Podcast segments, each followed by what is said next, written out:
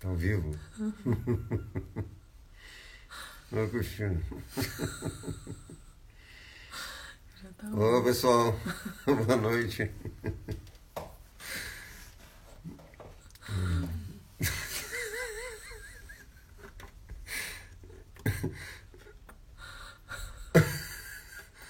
Boa noite pessoal, boa noite.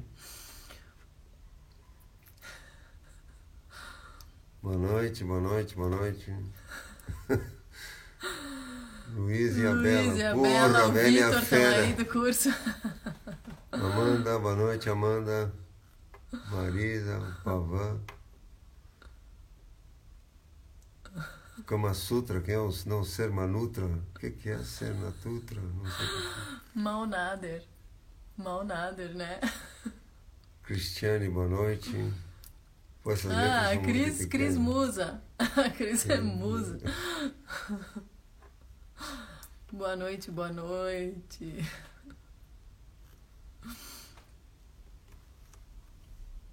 E Camarim, boa noite.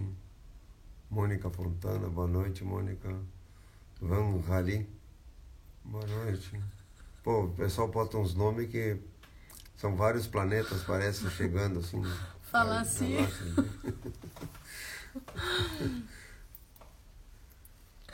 João Hoffman, boa noite. Hoffman, eu conheço a família Hoffman. Alice. Alice, boa noite. Tivemos um secretário de Agricultura aqui no estado, Hoffman, que peitou contra os transgênicos. O cara foi um leão aqui. Tive várias reuniões com eles. Lá, Laracini. Tema perigoso hoje. É, é. Eu já, sei, já separei sal grosso aqui, um manojo de alho e outras coisas. Tá tudo aqui embaixo da mesa. Boa noite. É, estamos rindo porque A gente fica tentando. fica sério mesmo. Assim. Ai, ai. Nosso É. tema é. Você é mais, muito mais que a sua profissão, você é um ser integral. Isso. E a gente vai ver um pouco o que isso tem a ver com sustentabilidade, ou seja, como é que a gente pode criar sustentabilidade. E seja o que for que a gente cria, a gente cria a partir do que a gente é. E, portanto, qualquer redução vai reduzir a nossa ação no mundo também e a forma como a gente enxerga as coisas. É, basicamente, essa é a alma da nossa conversa de hoje. Olá de Natal, boa noite de, de Uruguai. Não sei se vocês entenderam, qualquer redução vai reduzir. a gente está começando super bem, certo? É, é,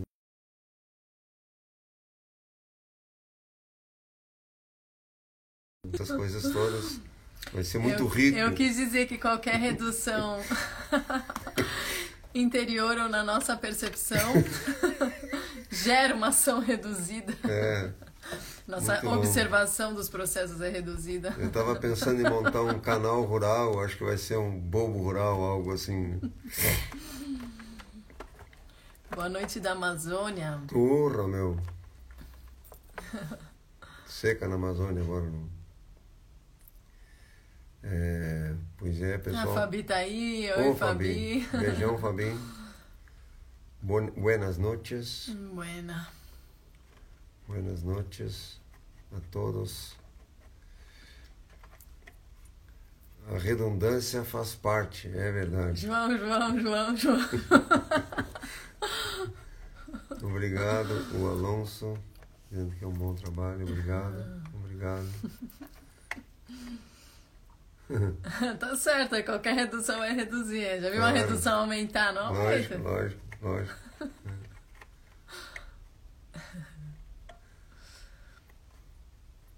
Buenaço, então, vamos começar nosso tema. Ah, o ápice sustentabilidade está aí Porra, também. meu. Ápice da sustentabilidade, brincadeira. Nós vamos fazer o canal Permacultura, vai ter que ser TV Permacultura. Boa noite. Hoje no tema de noite nós vamos na noite nós vamos estudar o ovo da galinha. Quem veio primeiro? Não perca os próximos capítulos do ovo da galinha. Aí cada noite vai ter um tema que a gente vai entrando na vida da, da, do mundo rural, né? Vamos ter que inventar uma, uma novela aí. Aí vai ser a TV Aliás, falar na questão da TV Permacultura, é, eu, eu, queria lembrar por que, que a gente fala de tantos temas comportamentais de padrão, é. por que, que a gente fala tanto da consciência, e é porque a sustentabilidade é um estado de consciência, a autossuficiência também é um estado de consciência. Então, enquanto a gente não muda a nossa percepção, não muda o nosso olhar, Enquanto a gente não se transforma, a gente não pode transformar o que a gente faz no mundo e, consequentemente, a gente não transforma o nosso entorno e a nossa realidade. Então, é por isso que a gente sempre traz temas de comportamento, de consciência, a gente sempre trabalha isso nos cursos. Quem é, teve com a gente agora nos dois duas edições do curso Viver no Campo, quem já teve aqui nos PDCs ou outros cursos sabe que é, sempre a coisa fica inteira quando a gente se inclui por inteiro. Então a gente fala de vários aspectos nossos, né? E esse também é um tema da nossa aula hoje, esse ser integral.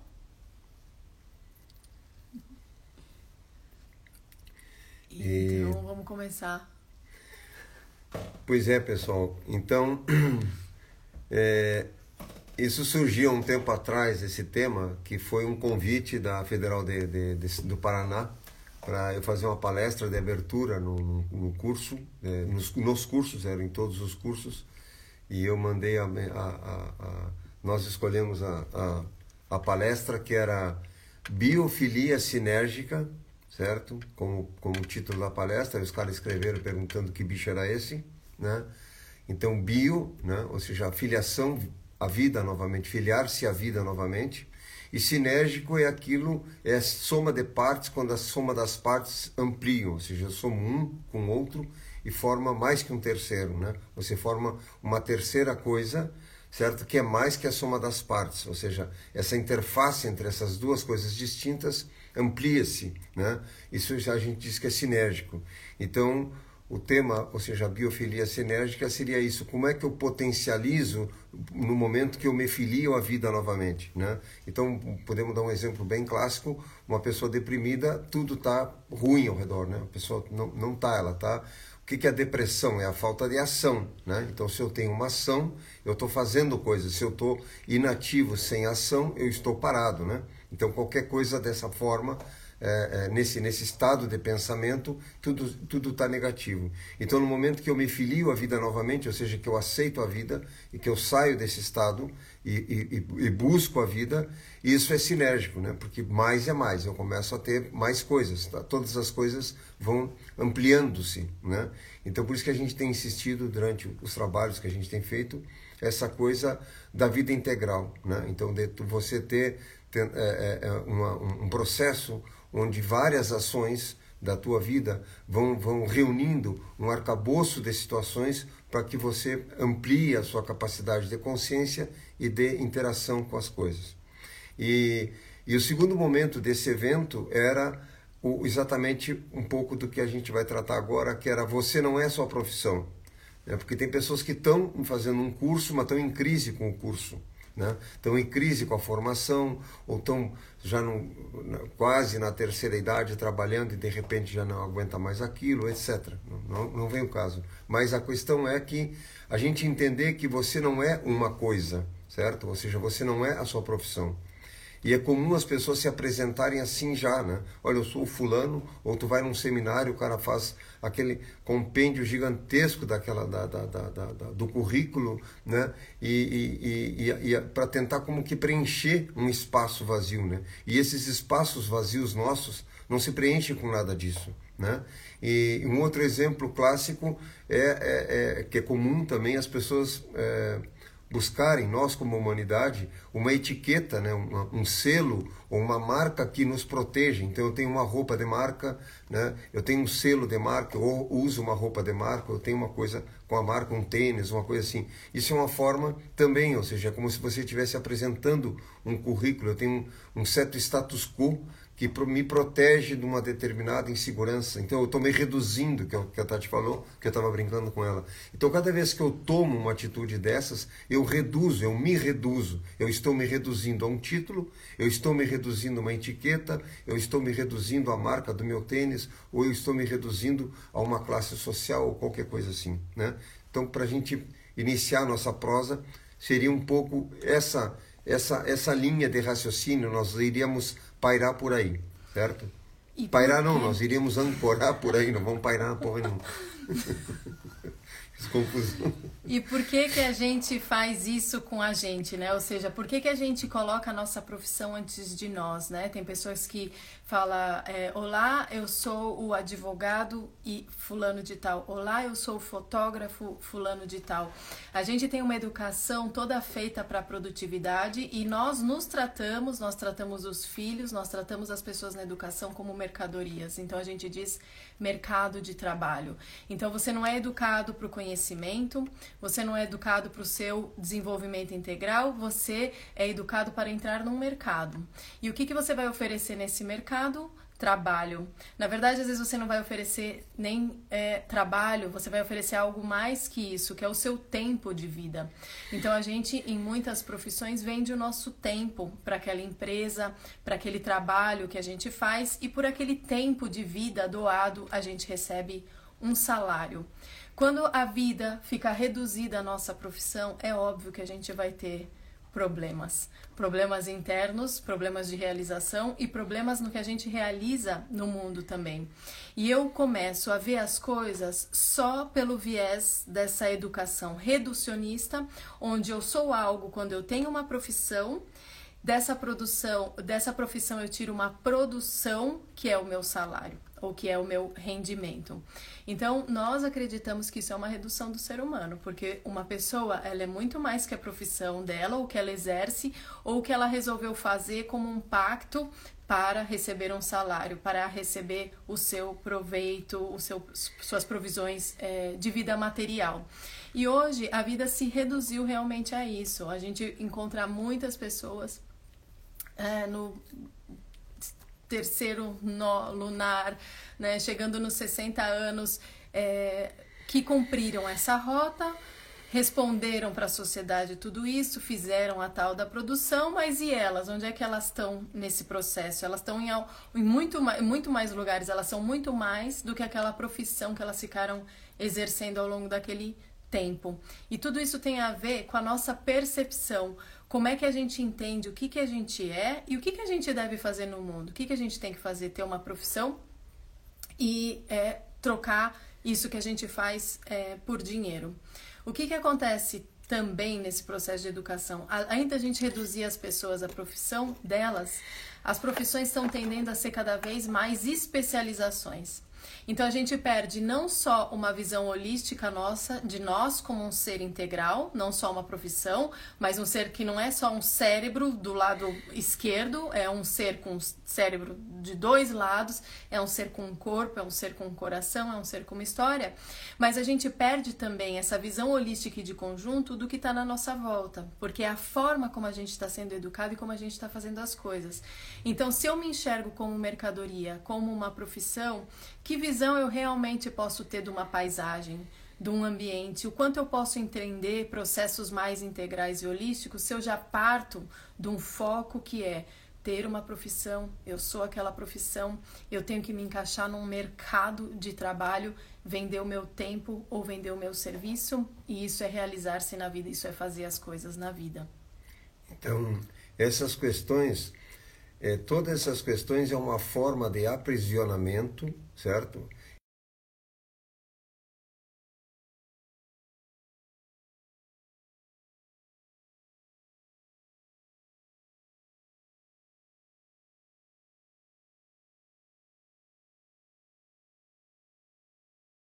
são as coisas externas e com relação às coisas internas. Tanto que tem universidades em alguns países que obrigam a uma pessoa que vai fazer um determinado curso aprenda algumas cadeiras de, de coisas completamente distintas daquilo. Então, o cara é físico, faz o cara estudar uh, música ou faz o cara estudar teatro. Né? Então, de repente, o cara vai estudar teatro, faz o cara estudar uma coisa bem técnica, porque porque você cria uma, uma, uma, uma uma, um processo onde a pessoa muda completamente um rumo de pensamento, certo? Como aprender uma língua.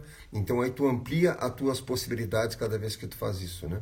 Então isso é, um, é uma, uma, um processo que ele é construtivo em várias áreas, né? Não só na execução das coisas que tu vai fazer, né? Mas como internamente tu começa a ter um, um, processo, um empoderamento, num bom sentido, né? De poder ver as coisas de uma forma distinta. E o que, que aconteceu ao longo das últimas décadas? Ah, o ensino todo ele reduziu, né? Nós reduzimos a medicina, reduzimos os temas sobre água, reduzimos os temas sobre agricultura, sobre psicologia, ou seja, tudo está dividido. Então a pessoa tem, eh, além de ter uma, uma profissão, dentro daquela profissão ele tem uma especialização. E o Bill Mollison, que foi o criador da permacultura, ele diz que quanto mais você se especializa, mais você se perde do todo. Né? Então, como é que eu me resgato e resgato esse todo para esse todo se aproximar de mim? Né? Como é que eu trago isso? Né? E tem alguns exemplos interessantes que eu queria dar para vocês.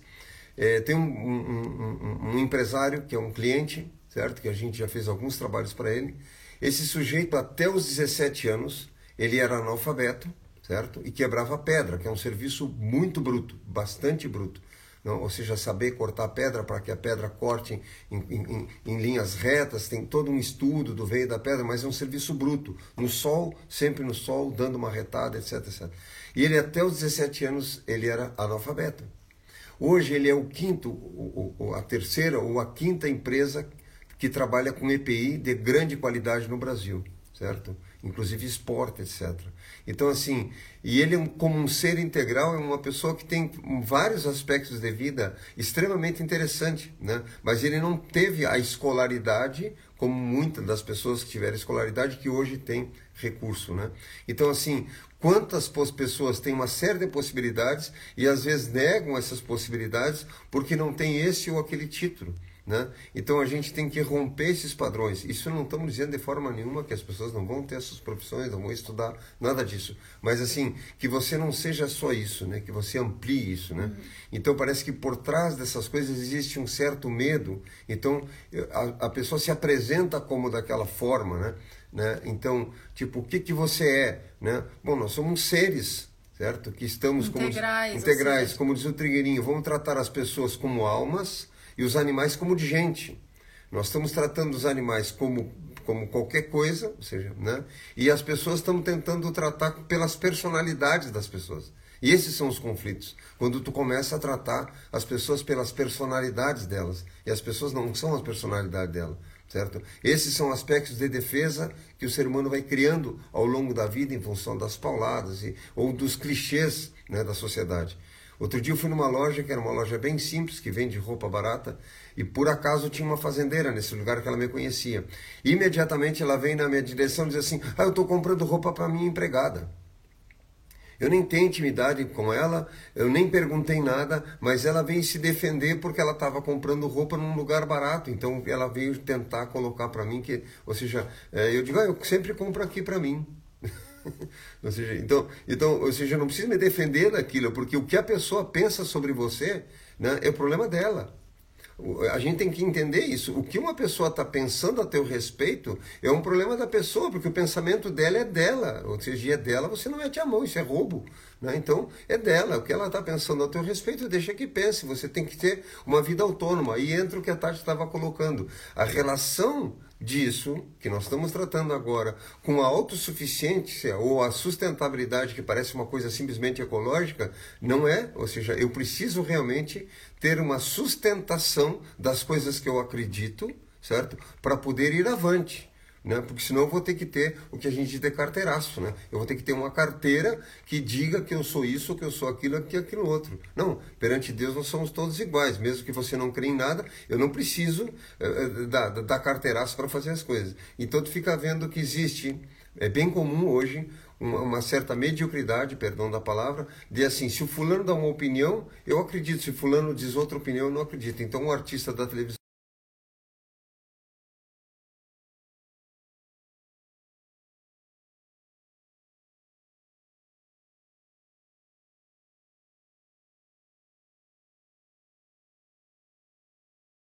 competitivo, né? Que a gente essa profissão que é as, os adolescentes já começam naquela pressão familiar, na verdade hoje até muito cedo começa a se desgastar as crianças, colocando elas para fazer um monte de atividades que não é o momento delas fazerem, como aprender várias línguas e terem várias habilidades para que elas sejam competitivas no mercado de trabalho. Desculpe, mas isso não é amar os filhos. Eu sei que pode parecer que é, mas se a gente não olhar que as pessoas não são só isso, a gente nunca vai poder fazer uma educação ou conduzir nossos pensamentos e a nossa percepção para uma questão mais integral e a gente vai cultivar mais, cada vez mais essa competição. Então, o que, que acontece com a especialização e por que, que a gente se dissocia e não está conseguindo dar boas respostas na solução dos problemas? Porque a gente tem que ser competitivo. Então, eu viro o especialista numa coisa muito específica. É, específica, de novo, uhum. a nossa redundância, especialista no específico do pedaço do pedacinho. E aí, quando eu entro muito com uma lente muito fechada num processo, é óbvio que eu vou perder a visão do todo. Se eu entrar muito no detalhe, eu tenho que frequentemente voltar para o geral e ver quais são as conexões daquele detalhe com o todo, porque tudo nesse planeta é conexão. A natureza nos ensina isso o tempo todo, mas a gente não reproduz isso na vida. A gente faz competição, dissociação especialização dissociada do todo, e é isso que está fazendo com que a gente não consiga enxergar a natureza, não consiga enxergar como construir processos mais integrais e mais holísticos, porque a gente não está se tratando como seres integrais. Nós estamos cuidando de uma parte, hoje tem uma grande. Tá, de, tá melhorando isso, mas a gente tem uma hipervalorização do intelecto, uma hipervalorização da segurança, uma hipervalorização dessa profissão que te garante tudo a ponto das pessoas se definirem pela sua, pela sua profissão. E isso é uma redução desse ser integral. Então, se a gente não trabalha essa diversificação da mente, a gente vai tentar ter, tender a ter uma monomente. A Vandana Shiva, que trabalha com sementes, João conhece ela, tem um livro que chama Monocultura da Mente, onde ela faz críticas, na realidade, uhum. ao sistema é, do agronegócio, mas ela consegue fazer uma abordagem de por que, que a gente faz isso. Porque a gente tem uma monomente, então a gente faz um mononegócio, a gente começa a fazer coisas que são dissociadas de todo o resto, que são isoladas, que são fechadas em si mesmo. Então, esse exemplo que o João estava dando é muito interessante. A gente conheceu pessoas que vieram de universidades em outros países e está tendo essa obrigatoriedade, não é nenhuma sugestão, de você fazer algumas cadeiras que não sejam da sua área para você não ficar bitolado. Então a própria academia já entendeu que a gente está ficando bitolado com o sistema que a gente tem de ensino. Então é um alerta para que a gente abra, seja um pouco mais flexível, em primeiro lugar para ouvir, porque a gente começa a ficar muito rígido para ouvir nesse processo de especialização, competição, mercado de trabalho. Eu sou isso, eu preciso me firmar nisso, no meu título, porque eu tenho tanta insegurança, eu não sei quem eu sou que eu fico valorizando tudo que é desse tamanho e nós, com a toda a potencialidade que a gente tem de fazer tudo que a gente tem, de ouvir também o coração, de despertar a intuição, de observar muito mais, de ativar percepções internas, tudo isso fica perdido, tudo isso fica desperdiçado na gente. E é óbvio que aí quando a gente for é, planejar uma paisagem, quando a gente for fazer permacultura ou o que quer que a gente vai fazer, a gente vai fazer com essa percepção a gente vai encaixar a nossa visão no que quer que a gente faça, no que quer que a gente, com quem quer que a gente encontre. E, e é interessante porque valores como paciência, bom senso, gratidão, essas coisas parece que ficam à, margem, né? E, e, e, no fim das contas tu vai ver que essas coisas são essenciais, né? Se você tem um grupo de trabalho e tem uma pessoa que tem muita paciência, ela pode ser um mediador. Né? Se você tem uma pessoa que é grata, ela também pode ser um bom é, parceiro para o trabalho. Né? As pessoas que têm bom senso não vão deixar que o grupo se tome por um, por um processo é, é, sentimental e tomar uma atitude raivosa, uma atitude emocional, ou seja, vai ter um pensamento de bom senso com relação àquilo. E essas coisas você não aprende em universidade, essa coisa você aprende com a vida. Né? E a gente está voltado muito a uma coisa tecnológica. Então, no curso, a gente tem tratado um pouco isso com as pessoas, ou seja, uma coisa é você dizer que precisa botar tanto de adubo para plantar isso, ou tanta coisa para construir a casa, ou tanto para fazer o saneamento, ou tanto... isso são coisas técnicas, certo? São detalhes importantes, técnicos que, que a gente trata. Mas a questão é como é que você prepara, como é que a pessoa se prepara para enfrentar as coisas para poder decidir. Porque a maior coisa que você vê é as pessoas em dúvida dúvida, porque tem medo. A dúvida e o medo são, andam juntas, né? Então tem medo de fazer isso ou tem medo de fazer aquilo, né? Outro dia teve um rapaz aqui com um trator, né? Trabalha para a prefeitura como assalariado e tem um caminhão em casa que vale 200, 300 mil reais, que ele só usa uma vez por mês, fazendo a safra só das lavouras até a cidade, porque ele não, não se anima a viajar para uma cidade maior com a máquina. Ele tem uma máquina em casa, um, uma, uma, um caminhão grande em casa, que poderia gerar uma renda enorme para ele. Né? Então, um mês que ele trabalha, ele ganha, me dizendo que ganha o que ele ganha todo ano trabalhando de empregado na prefeitura. de mas por que você não trabalha só com caminhão? Ah, eu tenho medo de viajar por outras cidades. Eu tenho medo, eu não sei. Nunca fui, nunca fui para a capital, eu nunca fui para lugar nenhum. Então, tu vê que o medo e a falta de decisão ela barra uma série de coisas. Então, por isso que o início do trabalho que a gente tem feito no curso com as pessoas é as pessoas caracterizarem as suas vontades. Ou seja, entenda realmente o que você está sentindo. Parece até um curso de psicologia, mas em função dos anos que a gente está trabalhando com isso, pelo tipo de pergunta e de como a pessoa chega com essa pergunta e como ela trata, a gente começou a identificar isso. Que na verdade a questão toda era virar essa chave. Como é que eu viro essa chave da autoconfiança para a pessoa tomar uma atitude? O resto, obviamente, que a gente tem informação, são questões técnicas que você vai trabalhando ao longo do curso. Como é que faz isso, como é que faz aquilo, mede isso, mede aquilo. Mas aí são coisas mensuráveis né, que estão fora desse, desse, desse, dessa questão. Mas é como é que eu ativo esse capacitador para que eu me sinta capaz de fazer a mudança? Senão tu não vai a lugar nenhum. E é bem comum. Né? Tem gente que não vai a lugar nenhum porque tem medo de viajar, tem medo de ir nos lugares. Né? Então não empreende, né? não, não se sente apto a tomar uma atitude. Porque a gente está criando frustração com isso. Se eu parto de uma educação de medo, eu tenho que me encaixar no mercado de trabalho, é óbvio que eu vou criar frustrações, porque eu já parto do ponto errado. Em vez de eu partir do ponto da confiança, que é se nós formos autênticos, cumprirmos, encontrarmos a nossa missão pessoal, cada um, e confiar nisso, trabalhar em cima do que a gente sente como um ser integral, não só em cima da profissão, é óbvio que eu vou estar tá cultivando a realização pessoal e não a frustração quando eu limito a profissão, eu estou criando a frustração. Então, o João me contou uma história de uma amiga dela que a filha se formou em direito, arranjou um emprego. E no emprego mandaram ela ir fazer uma coisa no banco, como assim um, é, um pagar, office, pagar um, office um boleto. boy, pagar um boleto, né? E essa moça teve uma crise na fila do banco porque ela não tinha se formado em direito para estar tá na fila do banco pagando um boleto. Ou seja, ela não aprendeu que ela vai construir a carreira dela como advogada através de um processo onde ela vai fazer muitas coisas que não são tão chique como essa imagem boba que a gente tem do que quer ser uma pessoa de sucesso. Então ela teve esse colapso.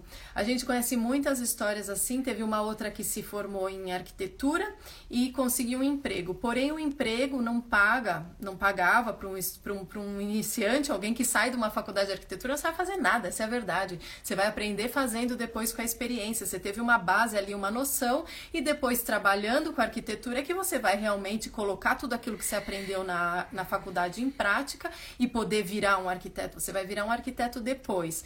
Então essa moça também se formou, conseguiu um emprego, mas no emprego não pagavam para ela o salário é, de, máximo lá, a, faixa ideal do arquiteto. Ela rejeitou o trabalho, dizendo que arquiteto não ganhava aquilo, que arquiteto ganhava é, mais. Essa moça já está mais de 12 anos sem trabalhar e ela possivelmente não vai entrar no mercado de trabalho da arquitetura simplesmente porque ela não entendeu que o processo é começa de, aprendendo na faculdade, depois vai aplicar aquilo, depois vai desenvolver e que a pessoa não é só aquela profissão dela, que não é só ela ter se formado e tirado o diploma que vai garantir que ela tenha aquele salário ou aquele reconhecimento ou que ela já seja aquele profissional. Então, mesmo a gente reduzindo a profissão, a gente vê que falta um mínimo de educação, de processo, de que a gente vai construir as coisas, de que a gente tem que ter, como o João disse, paciência, que a gente tem que se sujeitar às, experi às experiências, uhum. que tem que ter perseverança. E esse tipo de qualidade a gente não está falando uhum. na escola, a gente não está falando em lugar nenhum. A gente está falando em técnica, a gente está falando em ter diploma. Tem outra crise agora que são os doutores. A pessoa termina doutorado com 30 e poucos anos, às vezes já começa a fazer família nesse processo, quando vai se lançar a fazer alguma coisa, já está num ponto de vida que tinha, tá, que, que tinha que estar tá com mais experiência, tinha que estar tá fazendo mais coisas e perdeu anos no mestrado, no doutorado, não sei o quê. Por quê? Por causa dessa competição, porque eu tenho que ser o bom para estar tá lá no mercado e ter o meu emprego. Então é toda uma cultura de medo, é toda uma cultura de frustração e é toda uma cultura que não vai dar respostas para os problemas que a gente tem, para os problemas sociais e ambientais que a gente tem uhum. e para os nossos problemas psíquicos, para a gente se realizar como um ser inteiro. É isso, pessoal. É brabo, quando, mas é queijo.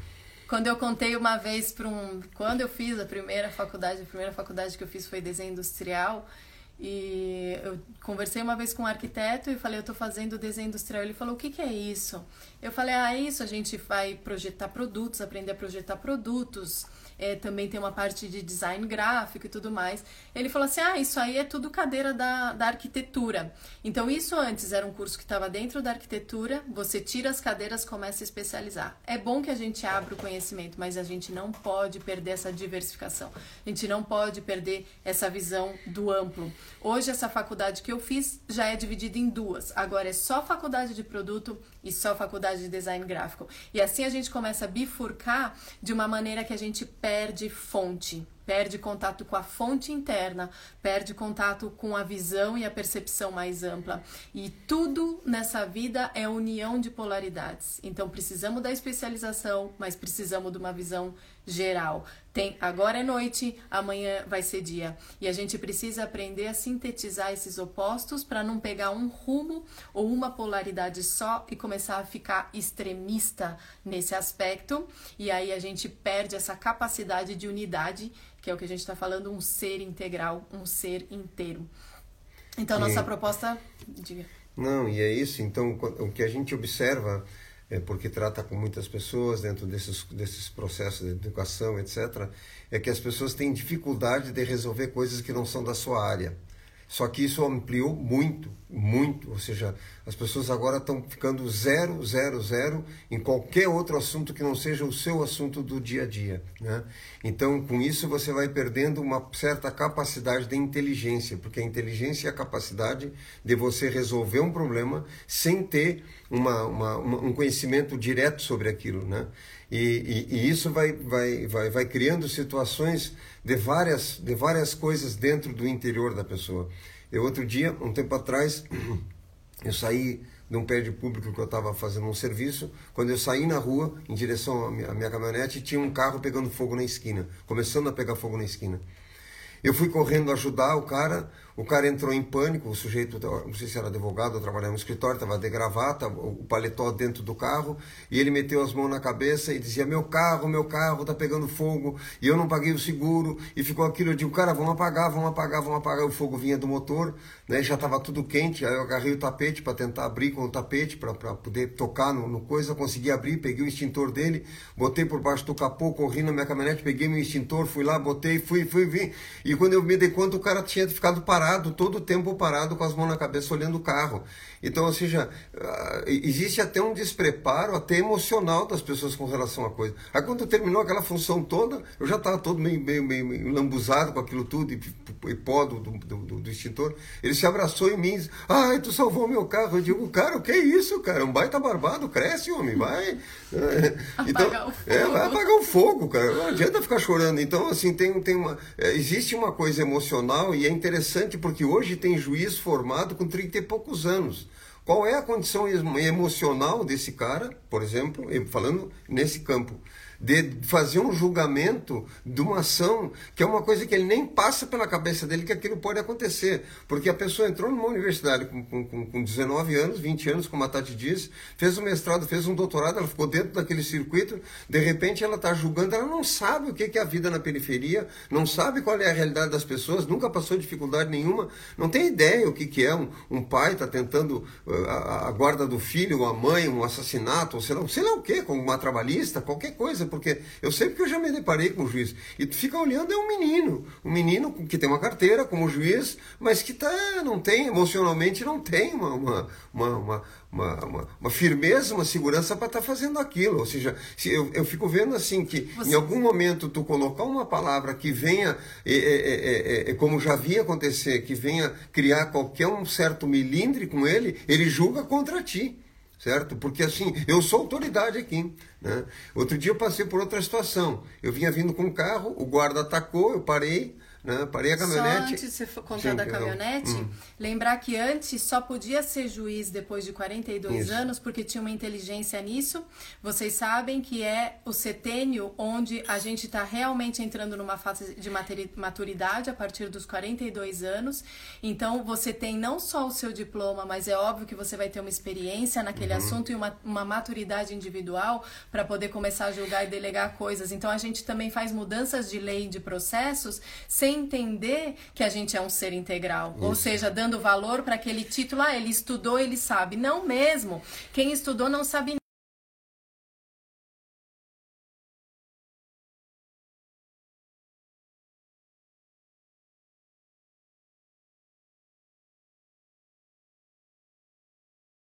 a gente se realizar, para a gente poder realmente viver aquela profissão ou viver aquela missão e aquela vida e aí de fato colaborar com o mundo, fazer parte de uma coletividade, ser sinérgico. Sinérgico quer dizer união do trabalho, quer dizer cooperação. Em vez a gente ter uma sociedade cooperativa, o que nos levaria no futuro para uma irmandade, a gente está num processo de competição, de destruição das pessoas no sentido de dividir elas em várias partes, né? É um esquartejamento na realidade realidade que a gente faz, valorizando só aquele pedaço da pessoa, o resto fica em frangalhos, em pedaços e, consequentemente, a sociedade fica em pedaços, porque ela é feita de pessoas em pedaços. É, e esse dia, só para analisar essa coisa do, do, do, poder, como é que a gente diz? É, a síndrome do, do poder, do poder. pequeno poder, a síndrome do pequeno poder. O guarda atacou, eu parei, era um, um jovem, né, bem jovem, vinte e poucos anos. Aí ele dizendo assim, o senhor está sem placa, o seu carro está preso. Eu digo, oh, então a placa caiu logo aqui atrás, porque eu estava agora em tal lugar e a placa estava no lugar, deve ter caído. Né? Eu não posso voltar para ver se eu acho a placa. Não, seu carro está preso. Né? É, e eu digo, mas de repente tu volta comigo, a gente acha junto a placa, tu libera o teu trabalho e eu libero o meu carro, vamos embora. Não, não, seu carro está preso. E eu vi que ele estava com essa coisa de eu sou autoridade, ponto final, e eu não vou discutir, ou seja, perda de tempo. Aí eu peguei, peguei minhas coisas, eu tinha, tava até no campo trabalhando, estava com a roupa meio suja, peguei as coisas, as peças que eu tinha comprado, tranquei o carro, né, dei o bip na porta, trancou, peguei a chave, tirei a minha chave da casa e dei a chave do carro pro cara, virei as costas e saí caminhando. Porque eu sabia que ele ia, eu ia fazer uma confusão na cabeça dele, né, porque ele achou que eu ia ficar tentando né, me justificar para ele, e eu não vou fazer isso, né, porque eu sei, eu estou entendendo a síndrome do pequeno poder. Aí eu peguei e segui caminhando. Ele disse, onde é que o senhor vai? Né? Eu digo, eu vou embora. Ou eu estou preso também? Não, o senhor não está preso. Disse, então, meu carro está preso, agora ele está sobre a tua responsabilidade. Eu vou embora para minha casa e você agora resolve o assunto do carro. O carro está nas tuas mãos. Você é autoridade. Não, não, mas você não pode ir embora. Eu digo, posso sim, eu tenho liberdade para ir embora. O meu carro está preso, mas eu não estou. Aí diz, não, mas vem aqui, vamos conversar, diz ele para mim. Né? Aí eu voltei e ele ficou tentando, ele que começou a tentar negociar comigo. Eu digo, mas não tem negociação, você é autoridade, tu prendeu o carro, o carro está preso. E eu vou voltar para minha casa, depois eu vou dar um jeito no carro. Aí foi, virou, mexeu, ele disse, não, mas quem sabe o senhor acha a placa. Eu digo, ah, era, o início do assunto era esse. Aí eu fui, achei a placa, Né? Liberou o carro, eu fui embora para casa, mas ele teve que criar aquele. aquele... E isso é muito comum, né? E, e esses carteiraços que a gente estava falando é um pouco isso, né? É uma síndrome de pequeno poder, né? Então é por trás disso estão os torturadores, por trás disso está toda uma, uma, uma política, do, ou com autoridades as políticas, entre aspas, ou seja, de ter é, proteção total, não pode prender, tu não pode bater, tu não pode fazer nada com o cara, ou seja, o cara não é julgado na polícia, o cara é julgado, um deputado não é julgado na polícia, ele é julgado por outros deputados, que às vezes estão envolvidos no próprio crime dele também, né? Então, tem coisas que estão... E isso só vai mudar, não, e aí que a gente queria chegar, quando nós começarmos a mudar essas coisas em nós. Né? Ou seja, de nós sair desse processo, dessas mini autoridades né? Eh, fúteis né? E, e, que são tão uh, pequenas. Né? Que a gente precisa porque é inseguro, porque está frustrado. Né? A gente, por que, que a gente precisa saber se a pessoa que está fazendo uma palestra tem doutorado, mestrado, se ela escreveu o livro alguma coisa, porque a gente não tem discernimento para saber se o que ela está falando presta ou não. Então a gente ouve alguém apresentar aquele palestrante uhum. e na apresentação dizem: o fulano é o máximo, ele é doutor, ele é isso. Não que isso não tenha valor, isso tem muito valor, mas apesar disso a gente tem que ter o discernimento de ouvir as pessoas e saber se aquilo faz sentido para a gente ou não. E se a gente continuar nesse processo, a gente perde esse discernimento discernimento, porque esse discernimento faz parte do ser integral. Ele não é uma coisa que ensinam pra gente na faculdade, não é com informação pura e simples, fria, com a letra fria que a gente aprende isso, mas a gente aprende isso no calor de exercitar, no calor de viver aquelas coisas.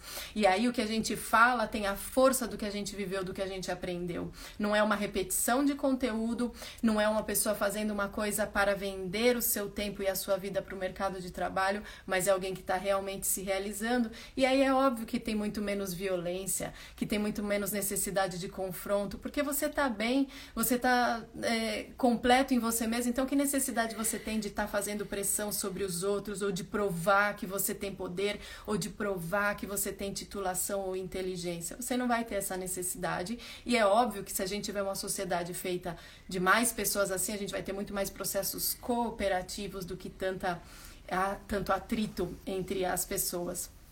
Minha sugestão pessoal são três exercícios, sabe?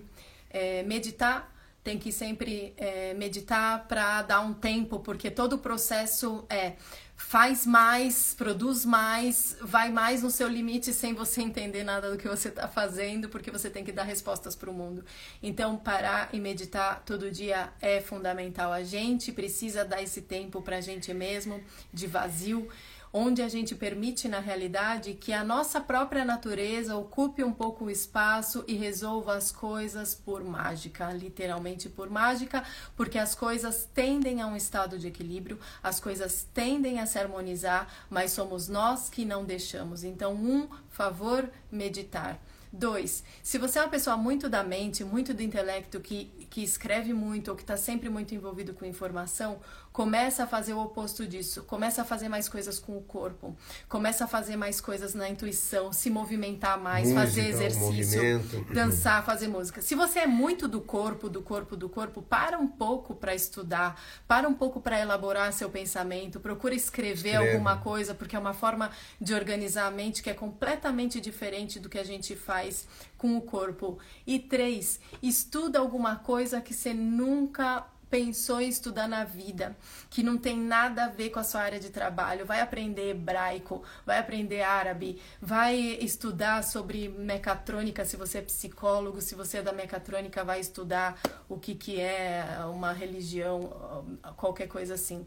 Então, são três é, coisas que a gente devia fazer um pouquinho todo dia para cultivar esse nosso ser integral. Então, dá um tempo para a gente mesmo cultivar a polaridade que a gente não está trabalhando muito quando a gente é muito polarizado de algum dos lados e tentar conhecer alguma coisa que a gente nunca ouviu falar. E eu sugiro para quem não tem conexão com o campo que estude sobre coisas elementares. Estuda sobre a água, estuda sobre as plantas, porque o mundo natural tem muitas chaves para a gente se organizar, tem muitas lições que são para a gente trazer para fora esse ser integral e natural que normalmente vai dizer: não, esse caminho não está bem para mim, ou eu estou exagerando aqui, ou eu preciso de mais tempo nisso, menos tempo naquilo, né? Então. E confiança. Isso. Posso contar uma história? Pode. Teve um agricultor que sentou num avião, foi fazer uma viagem e sentou um, um mega cidadão do lado, muito bem vestido, com terno, chique assim, né? Aí o cara olhou para ele já com ar de desprezo para o agricultor e disse assim: Meu amigo, a nossa viagem é longa, quem sabe a gente bate um papo, conversa sobre alguma coisa. E o cara olhou para ele: Não, claro, sobre o que, que o senhor quer conversar? Ah, quem sabe a gente fala sobre física quântica. E aí o agricultor viu que o cara ia tirar ele, né? Aí disse, bom, vou, dar um pelé nesse louco. Diz assim, me diga uma coisa. Sim, vamos discutir essa física que o senhor está falando aí, porque ele não sabia o que, que era. Só que o senhor me explica três coisas. Por que, que a bosta da vaca é arredondada e mole? Por que, que a do cavalo é toda em bolote e se esparrama no chão? E por que, que a da ovelha é bem pequenininha? Aí o cara olhou para ele e disse assim, ah, vou saber eu por que uma bosta de um jeito ou tá do outro. Diz, mas meu amigo, se o senhor não entende de bosta nenhuma, vai querer me falar de física quântica. então, a gente tem que. E tem muita ciência é, na bosta tem muita dos ciência animais. na bosta dos animais, né? Então, quando o pessoal me vem com muito carteiraço, eu digo que eu tô com meu PVA em dia, né? Que eu, eu todo ano eu pago o PVA para ficar com tudo, tudo em ordem, né? E já não cai mais nessa coisa de PVA, de, de, de carteiraço há muito tempo, né? Há muito tempo. Outro dia eu fui fazer uma palestra um tempo atrás e aí os caras se apresentaram, era um monte de gente de Embrapa, outra segura, e era doutorado e doutorado, não sei o que era, eu acho que é uma lauda cada apresentação, né? Aí o cara diz assim, e o senhor? Eu digo, agricultor, e o cara, só isso? Eu digo, como só isso, cara? Pô, você é agricultor, é bastante coisa. Fala devagarinho, diz, agricultor, que fica longo. Ora, busca. Mas é isso. Então era isso, a gente queria é, lembrar né, que a gente é um ser integral, que a gente não é só a nossa profissão, a gente não é esse resultado social que muita gente pode aplaudir, mas que de repente não é o que a gente realmente quer fazer. A gente pode estar tá com todo o nosso potencial travado e escondido só porque está nesse esquemão, sem é. fazer essa meditação diária para ver se realmente é aquilo, né? Uma outra coisa importante antes de dormir, fazer uma síntese do dia, se desligar completamente de tudo e se permitir descansar e dormir. É muito importante tudo isso, né? São as coisas simples. Einstein dizia: simplifique, simplifique, simplifique. É. A gente precisa simplificar, simplificar, simplificar para deixar que aquela coisa que é tão natural dos seres, que é tão natural da natureza, que é se harmonizar e se realizar e estar tá saudável e estar tá com as percepções abertas, simplesmente exista e se manifeste. Então é isso, eu não sei se alguém quer fazer mais algum comentário. E o amigo ali que eu não consegui ler o nome, sugerindo que a gente usasse a plataforma do, do YouTube. Sim, nós vamos usar em breve. É eu que estou travando, porque a gente tentou duas vezes, as duas vezes que aconteceu, travou, caiu tudo, virou uma exclamação. Mas eu vou organizar agora aí é, essa coisa pelo YouTube, porque até para a gente ficar melhor, porque tu vê, nós estamos apertados, os dois para tentar caber na tela do celular, né? Isso. É, embora a gente se ame muito, mas é, no aperto aqui é porque a tela é pequena, né? Então dá pra gente também falar um pouco mais, respirando um pouco mais de ar, né? Respirei aqui fora, agora tô voltando. tá bem, pessoal? E é isso. É, agora toda semana vai ter uma live de terça-feira no, no, horário nobre da, da TV, TV Permacultura. TV Rama. TV Rama. A gente vai semana que vem ter é, talvez já duas lives, que é aquelas lives de perguntas e respostas que a gente tá tinha. o curso agora, né? Aí vai Isso, ter de pergunta e resposta. sobrar mais tempo e aí a gente pode trazer um tema, se vocês tiverem sugestões, mandem e vamos fazer uma de perguntas e respostas, porque sempre tem também dúvidas. Isso. E é isso o cello, por hoje. Cello, Cello, Cello, agora eu peguei o nome dele. Oi, Viva Cello, um amor. abração, Cello. É. O amor é essa força de coesão universal que mantém tudo unido. É uma força muito amorosa, a força de vida, a força de energia vital. E a gente tem essa energia vital, então realmente viva o amor, porque se a gente amasse verdadeiramente, não esse amor é, filial ou esse amor reduzido também, a gente resolveria muitas coisas. É, deixe de lado o amor reduzido, vamos pegar o amor ampliado. É. Tá bem, pessoal? Um beijão pra vocês. Boa e aí noite. no YouTube também não tem essa coisa que tem hora para terminar esse troço, que às vezes tá boa a conversa e já vai cair, já vai terminar, é uma loucura isso aí. O curso é sensacional, tema climatologia, faz pelo YouTube, vamos tentar. Quantas reflexões incríveis, gratidão, gratidão a vocês Obrigado, por, amo por vocês aí. também. Obrigado, obrigado, obrigado. É, o outro curso vai assim. sair em, em outubro. acho que. É, final de setembro a gente vai tentar montar É, outro de- ver. desse, né? A gente avisa vocês por aqui. Enquanto isso, a gente Isso. vai se falando pelas lives, dá pra ir compartilhando muita coisa. Sempre vai ter muito tema nesse sentido, porque realmente a gente é, enxerga esse ser integral. Então não é só como é que planta, como é que é o espaçamento, isso é básico, a gente vai ter que saber, vai ter que entender o terreno, vai ter que fazer leitura da paisagem, mas não esqueçam que percepção é a realidade. Conforme a gente percebe, é, a gente descreve a realidade e lida com ela. Portanto, precisamos ampliar nossa percepção. E Viver gente- mais como um ser integral, não ver só pelo viés da profissão, ou da produção, ou do mercado de trabalho. Isso tudo é uma redução do que a gente pode ser. E a gente procura então ler sobre diversos temas. Hoje chegou acho que oito livros pelo correio, estamos sempre comprando livros. Então a gente procura ler uma infinidade de, de, de- de literaturas, né, de- até de religiões diferentes, de, de pesquisas diferentes, de tecnologias diferentes, para poder também ampliar um pouco a nossa mente. Senão você fica preso, fica, fica ah, travado para novos assuntos, para novas coisas. E o mais comum hoje é as pessoas reagirem. Né? Você conta uma coisa, aí reage as pessoas com aquilo. Né? Então a ideia é a gente não, não reagir tanto. Satiko, oi, Satiko, beijo, Oi. beijo, beijo, beijo. Eu tô estudando hebraico e árabe pelo celular, acreditem se Facílimo, quiser. facílimo, facílimo. É Tá muito difícil. Eu é fui que na loja. eu fui na loja de um palestino aqui e exercitar todo o meu árabe. Ele falou: O que, que você tá falando? o que, que é isso? Eu falei: Eu tô estudando árabe, queria bater um pau. Eu cheguei numa palavra agora que deve representar o Brasil agora, que é esbudegado em alemão. Acho que o Brasil está esbudegado. E aí ele me disse assim: Mas isso aí ninguém fala. Eu falei, fala assim, mostrei no aplicativo para ele do árabe lá que eu faço. E ele disse que aquilo é um árabe que não, ninguém fala na rua, que não adianta nada estudar aquilo, que eu não vou conseguir me comunicar. De qualquer maneira, é tão louco para mim é, essas línguas que não tem consoante. Ainda mais a gente que. É que de alguma maneira isso é, move algo que amplia a, a nossa compreensão do mundo, amplia a nossa percepção. Então, qualquer coisa que vocês estudarem aí, nem que seja, sabe, para cultivar esse espírito é muito importante. E outra coisa, pessoal, se te pegarem falando sozinho, não dá bola, porque o que que acontece? Se eu, eu, sou, eu sou patrão de mim mesmo. Quando eu estou falando sozinho, é porque eu estou em reunião. Pronto, aí você já dá essa explicação, o pessoal fica na dele, ninguém se mete contigo, tá bem? Então, pessoal, meditem todo dia. Não polariza, faz coisas do outro lado também, que vocês não fazem. Do outro lado, do outro lado. Não, isso ficou mal. Meditem. Se vocês são muito da mente, faz uma coisa Ah, do sim, corpo. agora Se vocês sim, são é. muito do corpo, faz uma coisa da mente e estuda alguma coisa diferente. Vocês nunca estudaram. Toca nem que seja um tambor, Vale qualquer instrumento. Instrumento é Ah. muito importante. Toca algum instrumento. Posso o cachorro? E um beijão pra vocês. Boa Beijão, noite. beijão. A gente se vê na terça que vem. Se Deus Isso. quiser, a gente vai poder voltar na quinta. Às a 8 partir da horas, terça que vem, na TV Rama TV Rama Permacultura. Permacultura. Um grande abraço, um grande beijo. Vai ficar gravado aí.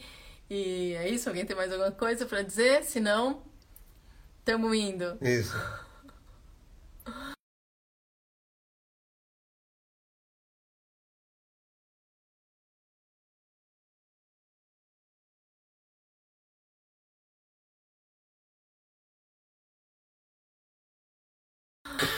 O João foi estudar inglês. Tudo que o cara falava, ele falava, ah, tá, pra ti também. Entendi a lufas. Línguas, instrumento, um assunto É. que vocês não conhecem. Vamos diversificar a mente para ampliar nossos horizontes, as nossas possibilidades. Talvez até descobrir algo que a gente nem sabia que gostava de fazer e pode ser que goste. É. Um beijo, boa Beijão, noite. então. Até, pessoal.